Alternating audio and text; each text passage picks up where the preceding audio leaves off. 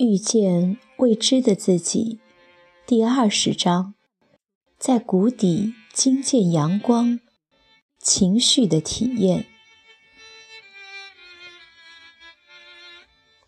若琳寻旨去找老人的另外一个学生，就是老人口中的助教。很奇怪，这次老人只给地址，没有电话。若琳。到了台北西区的一个比较杂乱的地方，惊讶地发现，他要找的人是个面摊的老板娘。老板娘正在忙着煮面。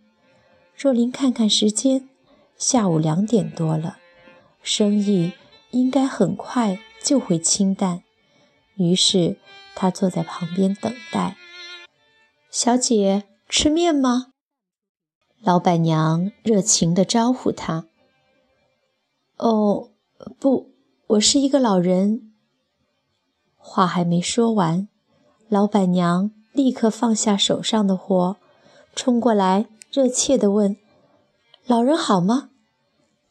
若琳有点被他的冲劲吓到了，不过还是礼貌地说：“他很好，让我问候你。”好好，老板娘笑开了，拉着若琳就进房间里面，来坐，来坐。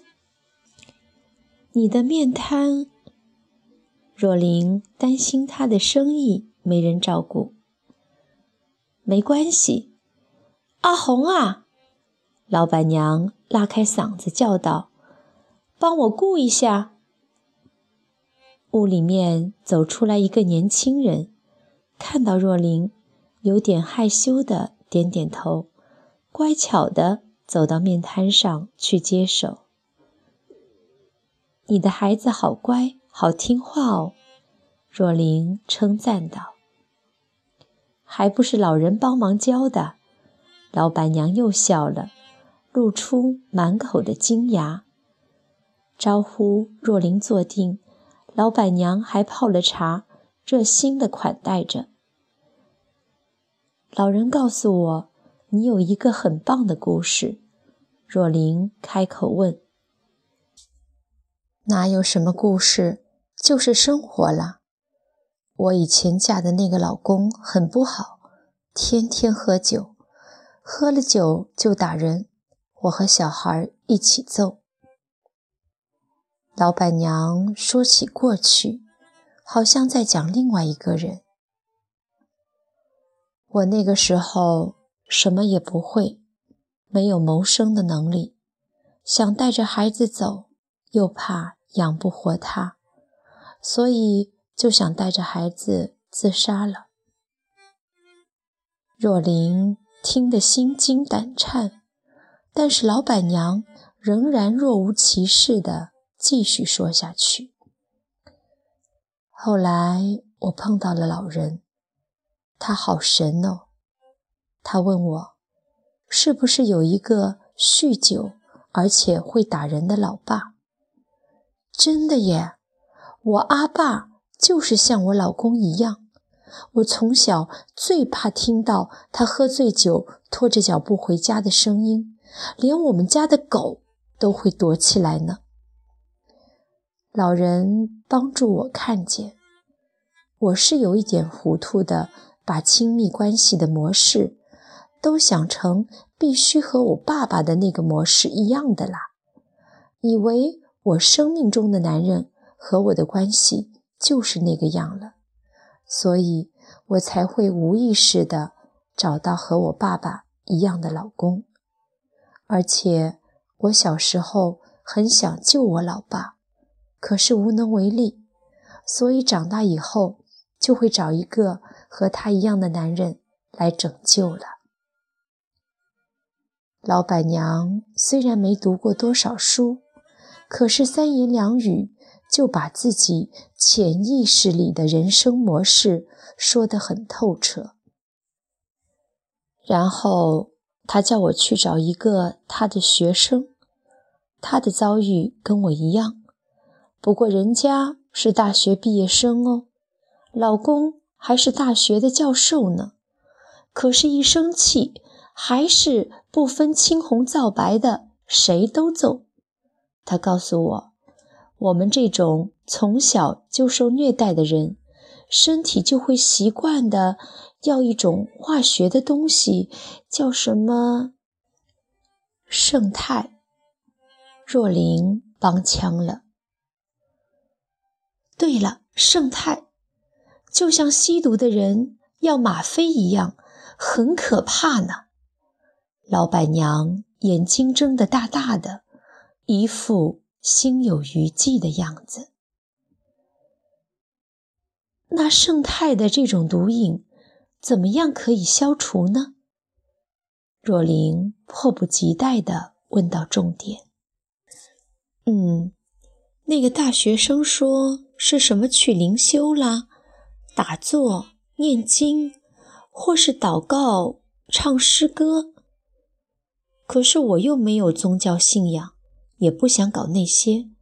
他又说什么去练瑜伽、身体工作啦，上什么工作坊啦，听起来是很好啦。可我哪有那么多的时间和金钱呀？我准备要离婚，然后我自己一个人养孩子，根本没办法去做那些。那怎么办呢？若琳都为他着急。老人说：“去做那些事很好，很快就会见效了。”但他教了我一些不花钱也可以达到同样效果的方法。我试了之后，果然对我很有效。老板娘骄傲地说：“若琳竖直了身体。”准备洗耳恭听。首先，老人要我写下来一段话，每天要念要写。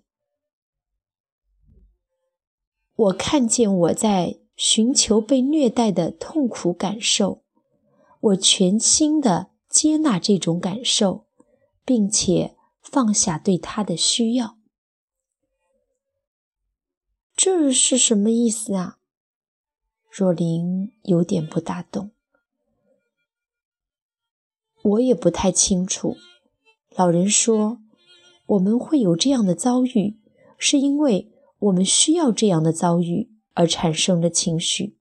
也就是说，我们的遭遇是配合我们需要的那种情绪而产生的啦。这是我们的一种模式习性。比方说，你常常有不被爱的感受的话，你就写：“我看见我在寻求不被爱的痛苦感受，我全心的接纳这种感受，并且放下对他的需要。看见他，接纳他，然后放下对他的需要。”若琳还是不大懂。老人说：“这种东西哦，你越去排斥它，它越不走了，而且还会更强呢。所以看见了之后，要先接纳它，然后告诉自己：我不需要这个情绪了，我要放下对他的需要。”他说：“这是说给潜意识听的，这样。”就把那个我们意识的百分之五扩大了呀。老板娘努力地用她仅有的知识解释着，所以要天天念，天天写。哦，若琳明白了，真是妙。她想，老人还教我要宽恕了。宽恕我那个酒鬼老公，可是怎么能够宽恕呢？若琳问。不是说你想宽恕就可以宽恕的呀。老人告诉我，每个人来这个世界上都有不同的功课要学。我的前夫只是来帮助我，给我做功课而已。你看，老板娘。指指周围，我现在自己赚钱养孩子，日子过得很快乐，很充实，都是我前夫帮的忙呀，我怎么还会恨他呢？”若琳听得一愣一愣的，不知如何接腔。不过老人也说了，我书读的不多，心思比较单纯，所以很容易接受这些方法。有些人书读的太多了，想的太多，反而放不下，那种人就要去修炼，参加什么工作坊，提升能量了。若琳看时间差不多了，赶紧提出。另一个重要的问题：对孩子的情绪权利的支持和认同，不会宠坏孩子吗？不会啦，情绪的支持和认同，只是去接纳孩子的情绪，不去阻止或是否定。行为规矩还是要遵守的啦。老板娘想了想，比如说。小孩子在吃晚饭前要吃糖，你不给他，他生气的在地上打滚。这时候，你把他抱起来，告诉他：“我知道你很想吃糖，那个糖真的很好吃，妈妈也想吃。可是现在要吃饭了，吃饭以后，妈妈和你一起吃。”孩子如果还继续哭闹，你可以说：“哦，我知道你吃不到糖，好生气，好伤心哦。我们让你摸摸它，跟它打个勾勾，说好吃完饭就吃它，好不好呀？这样孩子的情绪可以充分的被理解，而且他也可以自由的发泄情绪了。”老板娘看看若琳，又说：“老人说，情绪就是一种能量，会来也会走，大人不要干涉，要让孩子自己学会怎么去处理自己的情绪。我们要做的就是给孩子无限的爱和支持。如果你用转移的方法来教孩子避开负面情绪的话，”孩子长大以后，就学会了用代替品来逃避情绪，什么吸烟啦、吸毒啦，还有那些工作狂的，很可怕的。如果你去压抑孩子情绪的话，那就更不好了。老板娘的一席话，听得若琳好不佩服，难怪穷乡僻壤之间也可以养出伟人。家庭教育真是重要啊！